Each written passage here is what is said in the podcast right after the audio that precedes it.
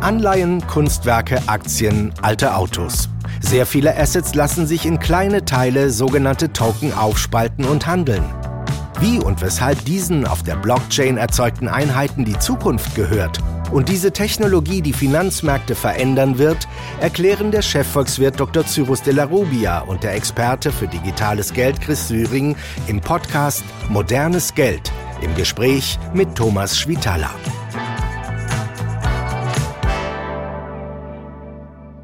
Herzlich willkommen zu unserem Podcast Modernes Geld, in dem wir uns heute mit der Tokenisierung befassen, also dem Aufspalten von Vermögensgegenständen in kleine handelbare Teile.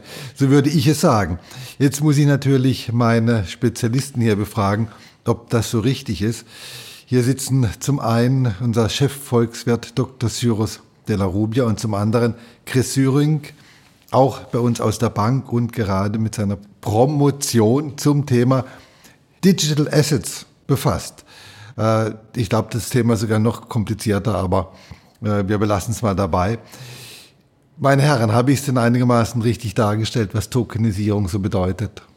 In aller Kürze, glaube ich, äh, kann man das so ganz knapp zusammenfassen. Es sind natürlich noch einige Themen mehr, ähm, die man darunter zusammenfassen kann, aber ähm, ich glaube, fürs, für die Einleitung ist es passend.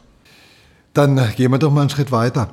Warum wir heute über Tokenisierung sprechen, hat einen gewissen aktuellen Anlass. Siemens hat kürzlich eine tokenisierte Anleihe über 60 Millionen Euro begeben. Erklärt mir doch bitte mal, was der Vorteil gegenüber einer ganz normalen Anleihe ist, wie ich sie früher mal gekauft habe. Nicht für 60 Millionen, aber halt ein bisschen was. Ja, genau. Und das Besondere tatsächlich an dieser Transaktion ist, dass es über ähm, die erste Transaktion über eine öffentliche Blockchain ist ähm, auf Basis dieses elektronischen Wertpapiergesetzes, was ähm, 2021 in Kraft getreten ist. Ich glaube, die Vorteile, wenn man das zusammenfasst, sind. Nur mal ganz kurz, was ist eine öffentliche Blockchain? Also man kann unterscheiden zwischen einer privaten Blockchain und einer öffentlichen Blockchain und die öffentliche Blockchain ähm, ist im Endeffekt eine Blockchain, die von öffentlichen Nodes, also von sozusagen öffentlichen Rechnern äh, betrieben wird und die Transaktion validiert wird. Bei einer privaten Blockchain ist es eben ein abgekapseltes System, was trotzdem verteilt sein kann, also bei der Rechnerleistung. Ähm, und bei der öffentlichen Blockchain ist es eben so, dass die Transaktionen über öffentliche Netzwerke laufen. Also das einmal Genau, also genau richtig. Äh, das eine ist für jeden zugänglich und das andere Aber ist. wäre auch für mich zugänglich. Genau, für dich wäre es auch zugänglich und das andere ist es, äh, wenn es eine private Blockchain ist, dann ist es nur für ausgewählte Personen zugänglich. Und jetzt gibt es also diese Anleihe über die öffentliche Blockchain und was, was kann die? Ja, die kann im, im Wesentlichen kann die vermutlich das gleiche wie äh, klassische Wertpapiere auch. Also im Kern ist es ein Wertpapier. Äh, die Emission ist eben der große Unterschied und eben äh, die Verwendung des regulatorischen Rahmens, äh, der eben mit diesem äh, entsprechenden Gesetz ähm, ermöglicht wurde. Und sie kann dadurch eben schneller emittiert werden. Es kann ähm, 24-7 gehandelt werden, sind dadurch geringere Kosten. Es entfallen Intermediäre, ähm, gerade eben auf Grundlage dieser Blockchain-Technologie. Also wenn ich jetzt zum Beispiel Interesse hätte, mir für 1000 Euro da so ein Token zu kaufen, könnte ich das über diese Blockchain machen? Könntest du machen. Ähm, ist natürlich immer die Frage, wie auch vorher das Wertpapier ausgestaltet wurde, aber entsprechend, wenn es so möglich ist, dass äh, Privatkunden äh, oder Privatinvestoren ähm, eine Anleihe kaufen können darüber, dann könntest du eben 1000 Euro äh, entsprechende Token, also je nachdem, welche Währung ist, hätten wir den digitalen Euro, vielleicht auch den digitalen Euro hinschicken und würdest dann im Gegenzug die Anteile ähm, der Anleihe erhalten. Ich bräuchte meine Bank dann dafür nicht mehr. Das kommt drauf an, ob du sie brauchst, also je nachdem, was für eine Dienstleistung du sozusagen noch in Anspruch nehmen müsstest, ob du ähm, deine, dein Depot, sage ich mal, oder deine Wallet ähm, selber hast bei dir oder es eben über eine. Aber ich könnte es auch bei mir haben. Rein theoretisch könntest du es bei dir haben, wenn du die, die technischen Fähigkeiten sozusagen dafür hast, dass du die Token bei dir äh, auf deiner Wallet einlagern könntest. Cyrus, wieso macht Siemens sowas? Einfach weil man weil es kann, wenn man es ausprobiert, weil es die Anleiheform der Zukunft ist oder was? Ja, Also tatsächlich, ich glaube, dass äh, sehr viel einen gewissen Pilotprojektcharakter noch hat. Weil 60 Millionen ist ja für eine, ein Unternehmen wie Siemens äh, kein wirklich eine, eine, eine Riesengrößenordnung, äh, auch wenn für uns das sehr viel Geld ist. Ähm, ähm, insofern, und es hat eine Laufzeit von zwei Jahren. Ähm, nee, noch nicht mal. Ich meine, das wäre irgendwie bis Mitte 24 oder so läuft die Anleihe. Also das ist eine relativ kurze Laufzeit und das spricht auch dafür, dass das ein Pilotprojektcharakter hat. Ähm, ja, man erhofft sich davon, dass gewisse Erkenntnisse zu gewinnen. Es ist nach meinem Wissen auch nur an drei Investoren gegangen, also hat nicht diese Retail-Komponente, dass man sagt, man schafft jetzt irgendwie 100.000 Token und verteilt die äh, überall in der deutschen Anlegerschaft, ähm, sondern da hat man nur drei Investoren herausgesucht, äh, die da investieren, die teilweise auch affin sind gegenüber Blockchain-Themen, wie zum Beispiel eine DZ-Bank. Ähm, und ähm, aber perspektivisch äh, sind genau die Vorteile äh, eben attraktiv, die äh, Chris genannt hat. Äh, Kosteneinsparungen, äh, die durchaus erheblich sein können. Und das hängt eben damit zusammen, dass ein klassisches Wertpapier, ähm, was noch in physischer Urkundenform praktisch vorliegen muss, ähm, äh, das wird bei der Giro-Sammelverwahrung deponiert, beziehungsweise von denen verwaltet ähm, und sobald ich damit eine Transaktion mache, dauert das zwei Tage, bis es von meinem Depot in einem anderen Depot gelandet ist. Und all diese Zwischenschritte, die kann man sich eben ersparen und auch das Verwahren selber, wo man eben auch jährlich eine Gebühr dafür zahlt, das reduziert sich auch auf ein Minimum, weil es letztendlich nur noch ein Zahlencode auf einer, auf einer öffentlichen Blockchain, zum Beispiel auf der Ethereum-Blockchain ist. Ich glaube, die Siemens ähm, Emission, die war auf Polygon, genau. die mit äh, der Ethereum-Blockchain kompatibel ist, aber eben nicht die Ethereum-Blockchain selber darstellt. Also das heißt, äh, es gibt einen Haufen Vorteile. Äh, wie ist das mit den technischen Voraussetzungen? So Anleihen werden ja meistens auch, äh, da gibt es Banken, die die, die die begeben, die, die Unternehmen unterstützen. Haben die dann auch bestimmte oder brauchen die bestimmte technische Voraussetzungen dafür?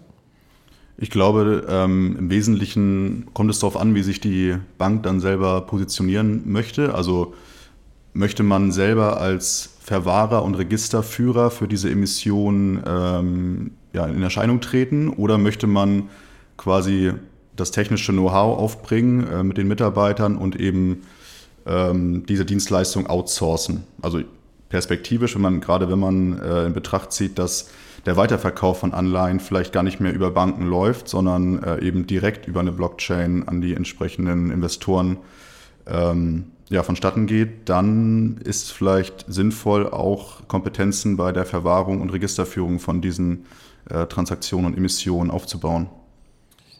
Wie ist da, wisst ihr, wie das jetzt in, in dem Fall war? Obwohl, ihr habt ja gesagt, äh, du sagtest das, Jos, dass es praktisch nur drei Investoren gibt, die die Tokens dann abgekauft haben. Im Fall von dieser Siemens-Emission, genau, genau. Ähm, und ich, also nach meinem Wissensstand ist es so, dass sehr viele Banken, unter anderem zum Beispiel die DK Bank auch, ähm, Lizenzen dabei sind zu erwerben, zum, äh, um ähm, digitale Assets verwahren zu können, also Kryptoassets verwahren zu können. Und es sind eben äh, wohl die meisten Banken dabei, da äh, entsprechend tätig zu werden.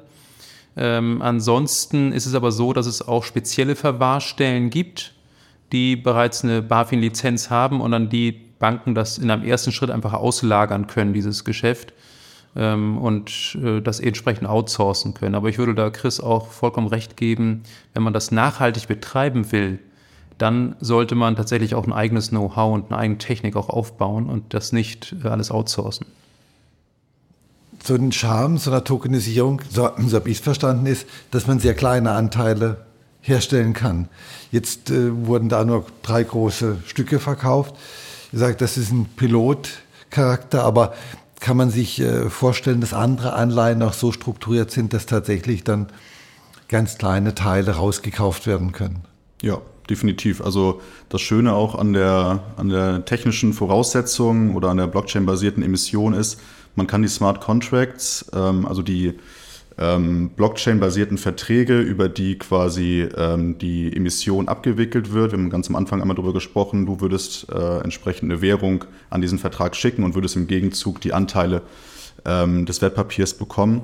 Und diesen Vertrag kann man ausgestalten, ähm, wie man möchte. Also da gibt es eigentlich keine Begrenzung, wie die Stückelung ist, ähm, welche Voraussetzungen vorher getroffen werden sein, getroffen wurden, äh, welches KYC-Verfahren vielleicht vorher durchgeführt äh, wurde. KYC ist der neue Customer. Genau. Von daher ähm, steht es einem komplett frei, wie man eigentlich diese Emission gestaltet, natürlich innerhalb des regulatorischen Rahmens. Regulatorischer Rahmen, wer reguliert diese tokenisierten Anleihen? Also der deutsche Bankenmarkt, der Bankenmarkt generell ist ja hoch reguliert, was auch gut ist, weil ja alle sicher gehen wollen, dass alles immer gut funktioniert. Wie ist das mit, den, äh, mit der Blockchain? Wie, wer reguliert das? Das ist äh, die BaFin. Ne? Also die BaFin hat ein äh, neues Wertpapiergesetz geschaffen, das elektronische Wertpapiergesetz, ähm, in dem eben festgelegt ist, dass Wertpapiere ähm, eben nicht mehr in, äh, nur dann als solche anerkannt werden, wenn sie in physischer Form vorliegen, sondern eben auch, wenn sie in elektronischer Form vorliegen. Äh, man hat dabei offen gelassen, ob das auf einer Blockchain da gespeichert ist oder äh, in anderer elektronischer Form, aber äh, sozusagen technologieoffen. Aber ähm, es ist ganz offensichtlich, dass es äh, ein, ein Gesetz ist, das sich auf diese äh, Möglichkeit, Blockchain-basierte Wertpapiere zu emittieren, bezieht. Ähm, und ähm, darin sind der Großteil aller Anleihen äh, geregelt. Das heißt, Anleihen können, äh, können tokenisiert werden ähm, und gelten dann gleichberechtigt zu anderen äh, traditionellen Wertpapieren oder Anleihen äh, auch als, als äh, normale Vermögensgegenstände oder Vermögenswerte. Äh, bei Aktien ähm, ist man dabei, ein Gesetzesvorhaben umzusetzen. Das dauert wahrscheinlich noch eine Weile, ähm, aber äh, das wäre dann der zweite große Schritt, den man gehen würde, dass man eben auch Aktien tokenisieren kann. Ähm, aber Aktien sind ja schon kleine Anteile an einem Unternehmen. Aktien sind Anteile an Unternehmen, aber ich kann auch eine Aktie, sage ich mal, eine Aktie an, an Siemens, wenn wir dabei bleiben, die einen bestimmten Wert hat, kann ich auch nochmal unterteilen, wenn ich möchte. Ich kann dann nochmal kleiner stückeln, sozusagen. Äh, aber vor allem kann ich sie eben ähm, ohne äh, dass ich äh, das Ganze im Depot über die Sammel, äh, Giro-Sammelverwahrung also verwahren ich, muss. Die, könnte ich, auch, auch die Aktie könnte ich in meinem privaten Wallet haben, genau, ohne genau. Bank und da muss ich keine Richtig. Depotgebühren mehr bei meiner Bank bezahlen. Ja, ganz genau, genau. Oder du lässt es verwahren von jemandem, der aber auch dir günstigere Konditionen bieten kann, als wenn das Ganze über die zentrale Giro-Sammelverwahrung gehen würde. Sind tokenisierte Anleihen die Zukunft? Für mich auf jeden Fall. Also an, im Gesamtkosmos der äh, Wertpapiere glaube ich, dass an der Abwicklung über elektronische Register ähm, nichts vorbeigeht. Also die Abschaffung der Globalurkunde und eben, wie wir auch schon besprochen haben, die Einlagerung von Urkunden in irgendwelchen Tresoren muss meiner Meinung nach oder wird auch meiner Meinung nach äh, in Zukunft ähm, keine Relevanz mehr haben und es wird auch keiner mehr bereit sein, dafür Gebühren zu bezahlen, sondern wir werden uns äh, aus meiner Sichtweise auf diese ja, technologische Ebene begeben und ähm, Wertpapiere entsprechend auf solchen ähm, ja, Netzwerken ähm, imitieren und verwahren. Wie lange dauert das noch, bis sich das äh, flächendeckend bemerkbar macht? Also es gibt Schätzungen, die, die sagen, dass äh, digitale Wertpapiere, die ja jetzt wirklich, oder kryptobasierte, Blockchain-basierte Wertpapiere, die ja jetzt wirklich extrem am Anfang stehen, dass die in zehn Jahren ein Volumen haben könnten von 2500 Milliarden Euro. Und das ist dann schon eine Größenordnung, wo man schon dann auf Schritt und Tritt mit diesen Wertpapieren auch in Berührung kommen wird. Was ist mit Bundesanleihen? Können theoretisch genauso tokenisiert werden. Gibt es da schon Bestrebungen? Äh, Habe ich noch nicht gehört. es gibt ja die Blockchain-Initiative von der Bundesregierung und insofern äh, fände ich es gar nicht so überraschend, wenn man, wenn äh, das Finanzministerium irgendwann sagt, einen Teil unserer Emissionen geben, begeben wir als digitale Wertpapiere, ähm, die auf der Blockchain dann registriert sind. Mm, aber ich habe da noch nicht gehört, dass das konkret jetzt in Planung wäre. Vielleicht noch zu dem Punkt, ähm, wir hatten ja auch schon mal darüber gesprochen, ähm, es gibt Initiativen beispielsweise von äh, Hongkong, die eine entsprechende Emission gemacht haben oder zumindest planen und auch für andere Länder. Also auf deutscher Ebene ähm, ist es eben genau diese Initiative, ähm, die zumindest signalisiert, dass man offen für dieses Thema ist. Ähm, und wir hatten auch schon mal darüber gesprochen, dass der Druck, also ob das jetzt die Zukunft ist, man sieht, dass der Druck quasi von den Unternehmen kommt, die machen Testballons, es gibt erste Emissionen und ähm, daher ist eigentlich zu vermuten, dass gerade wenn es kostengünstiger ist und effizienter, dass eben andere nachziehen. Token können ja nicht nur Anleihen in kleine Happen aufteilen, sondern auch Immobilien oder andere sogenannte non-bankable Assets. Es können auch Oldtimer sein oder Weinsammlungen oder was auch immer. Wird das denn schon oft gemacht und würdet ihr vielleicht sogar in einem zweiten Schritt sagen, durch diese Tokenisierung wird auch nochmal so ein ganz neuer Markt geschaffen? Ja, ich meine, das Anlagespektrum für Anleger erweitert sich natürlich dadurch, wenn äh, ich sozusagen einen Anteil an einem Picasso erwerben kann oder an einem Oldtimer. Gibt es gibt's das schon? Ja, das gibt's schon. Das gibt's schon. Es gibt einzel, einzelne Unternehmen, die äh, diese Tokenisierung tatsächlich durchführen. Die lagern dann das Asset, den Oldtimer, irgendwo im Zollfreigebiet in, in, in Luxemburg ein äh, oder den Diamanten etwa oder das Kunstwerk und ähm, dann hat der Token eine bestimmte Laufzeit, äh, zehn Jahre oder so, und dann ähm, nach zehn Jahren ähm, kann man das, äh, kann man dann schauen, okay, wie hat sich der Wert entwickelt und dann wird das Asset wieder verkauft oder es wird verlängert, je nachdem, wie der Emittent das mit den Anlegern abspricht. Und dann bekommt man eben einen entsprechenden äh, eine Auszahlung. Wenn es ein, ein Asset ist, was regelmäßig äh, Cashflow generiert, zum Beispiel eine Immobilie, dann ähm, würde man aufs Wallet automatisch die Verzinsung sozusagen äh, eingezahlt bekommen. Ähm, wobei man immer dazu sagen muss, gerade bei Immobilien, äh, das ist noch nicht die direkte Tokenisierung der Immobilie selber, sondern das ist noch der über den Umweg über entweder ein, ein ähm, ein Finanzierungsvehikel, was die Immobilie besitzt, oder ein Schuldschein, eine nachrangige äh, Anleihe, äh, wo im Hintergrund sozusagen die Immobilie ist äh, und die Verzinsung hängt dann von den Zinseinnahmen dieser Immobilie ab. Ähm, aber die Tokens, aber das erinnert mich ja immer so ein bisschen an geschlossene Immobilienfonds. Also, aber ja, was ja nicht per se äh, jetzt schlecht ist, ähm, sondern nur, also was, was, die, was diese neuen Fonds, wenn du, so, wenn, wenn du es so nennen willst, ausspielen, sind letztlich die Kostenvorteile. Weil auch diese Fondsanteile müssen auch wieder bei der Giro-Sammelverwahrung äh, verwahrt werden. Und das, ist, das sind ein erheblicher Kostenfaktor in der Tat.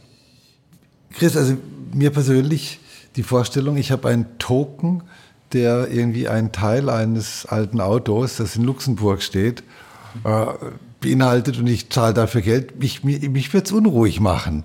Ja, ist, wie spekulativ ist sowas? Oder wie, wie gefährlich ist sowas? Ich glaube, das ist, das ist natürlich eine gute Frage. Das kann man, glaube ich, pauschal nicht beantworten. Man muss sich die einzelnen Anbieter ähm, dann natürlich ansehen, in welchem Land sind sie reguliert, ähm, was sind die Wertpapierprospekte, die da auch zugrunde liegen, wenn man in solche Token äh, investiert. Und ich glaube, eine pauschale Aussage gibt es da nicht wenn man in ein Einzelasset wie ein Oldtimer, ein Kunstwerk investiert und ähm, man natürlich an die Wertentwicklung glaubt, das ist, kann natürlich genauso gut sein, dass auf einmal ähm, eine Lagerhalle gefunden wird, wo 2000 dieser Oldtimer gefunden werden und sich der Wert dieses Oldtimers entsprechend verringert. Das ist das äh, Investitionsrisiko, was man aber in jeder Anlageklasse, glaube ich, also vielleicht nicht vergleichbar, aber zumindest äh, ein entsprechendes Investitionsrisiko, was man äh, dort dann auch wiederfindet. Wenn man sich die Tokenisierung anschaut, wo seht ihr das größte Potenzial in welchem Bereich? Also Immobilien haben wir besprochen, Anleihen, Aktien, Non-Bankable Assets. Wo würdet ihr sagen, perspektivisch ist, sind die größten Wachstumsmöglichkeiten und die größten Märkte? Ja, es sind schon die Wertpapiere. Ich meine, die Wertpapiermärkte, das, ist, das bietet sich wirklich direkt an. Zumal wer praktisch noch vor dem zweiten Schritt stehen, eben auch ein, ein, eine Art äh, digitalen Euro bzw. Blockchain-basierten Euro. Das kann auch ein Giralgeld-Token sein, also ein, ein, ein Token, der von Banken emittiert wird und ein 1 zu 1 Verhältnis zum Euro hat. Und dann haben wir eben diesen riesen Vorteil, dass wir Wertpapiere und den, äh, das, das normale Geld, sage ich mal, auf der gleichen Blockchain handeln können. Und dann haben wir ganz viel Risiken auch rausgenommen, weil eben nicht diese Verzögerung bei der Transaktion passiert. Und, und äh, Aktien und, und Anleihen bieten sich einfach dafür extrem gut an, äh, tokenisiert zu werden und entsprechend auch wesentlich effizienter dann auch gehalten und verwaltet und, und gehandelt wird. Also effizienter heißt einfach kostengünstiger. Ja, ja. Aber momentan, und schneller. Und schneller, aber mhm. momentan gibt es ein paar Leute, die, für die sind es keine Kosten, sondern Einnahmen. Ja. Besitzstandswahrung ist ganz, ganz wichtiger Faktor, der viele also, Sachen bremst. Also die, die meisten heißen Banken. Also ja. was, was äh, bedeutet das für die? Das bedeutet für die, und das finde ich ganz interessant, also heute äh, in, der, in der Börsenzeitung waren gleich zwei Artikel äh, von Vorständen von zwei großen Bankinstituten oder Bankgruppen, äh, die extrem deutlich für die Blockchain geworben haben. Und deren äh, zentraler Satz lautete eigentlich, der Blockchain-Technologie gehört die Zukunft. Ähm, und genau das ist der richtige Ansatz, nämlich ähm, zu begreifen, dass äh, die Blockchain in Zukunft eine ganz wichtige Rolle spielen wird und dass man sie natürlich als Konkurrenz begreifen kann, man kann sie aber auch als Komplement sozusagen begreifen und sich diese Blockchain-Technologie zunutze machen. Und das ist, der, das ist der richtige Weg, dass man sagt, okay, da liegen echt viele Chancen, wir können Kosten sparen in vielen Bereichen. Das wird für andere Bereiche auch der eigenen Bank durchaus ein Problem sein, aber wenn wir die Ersten sind am Markt, dann können wir auch Marktanteile sozusagen bekommen aus anderen Bereichen. Und äh, das kann äh, eigentlich nur, eigentlich kann nur das der, der Weg sein, den man da gehen muss. Also Blockchain gehört die Zukunft. Chris, äh, würdest du einen Teil deines Vermögens oder Geldes oder dein, das, was du anlegen möchtest, in Token für ein Kunstwerk oder für einen Diamanten anlegen oder wäre das äh, zu, zu gefährlich? Chris lacht, das seht ihr jetzt alle nicht.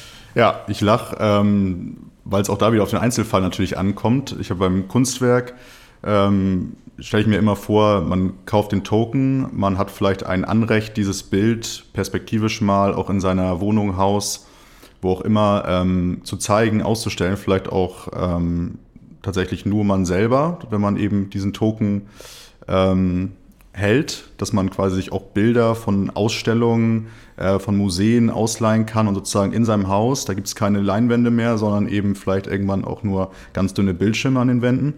Das finde ich einen spannenden ähm, Use Case. Darüber würde ich mir durchaus Gedanken machen, ob ich mir jetzt einen Anteil eines Diamanten, eines Autos, wie auch immer, ähm, kaufen oder investieren würde. Weiß ich jetzt nicht, aber das hätte nichts mit der technologischen äh, Grundlage, worüber diese Anteile imitiert werden würden ähm, zu tun. Aber das Schöne ist ja, ich kann ja ganz kleine Anteile kaufen. Das heißt, ich kann mir mein eigenes Portfolio zusammenstellen und äh, jeder, der BWL studiert hat äh, oder VWL, weiß, Diversifizierung ist Trumpf. Absolut. Das heißt, ich kann meine Rendite, klar kann das Kunstwerk 20% oder 50% an Wert verlieren, aber wenn ich gleichzeitig einen Porsche von 1950 gekauft habe, äh, der 30% im Wert gestiegen ist, dann habe ich das vielleicht entsprechend wieder herausgeholt oder stabilisiert und vielleicht habe ich noch ein anderes Asset dabei. Also insofern, es geht, äh, und das ist durchaus der Vorteil einer Tokenisierung, ich kann mir meine eigenen Portfolien auch zusammenstellen oder ich kann jemanden bitten, das für mich zu machen und das entsprechend günstiger auch wieder zu machen. Der Kostenaspekt spielt immer eine wichtige Rolle hier natürlich.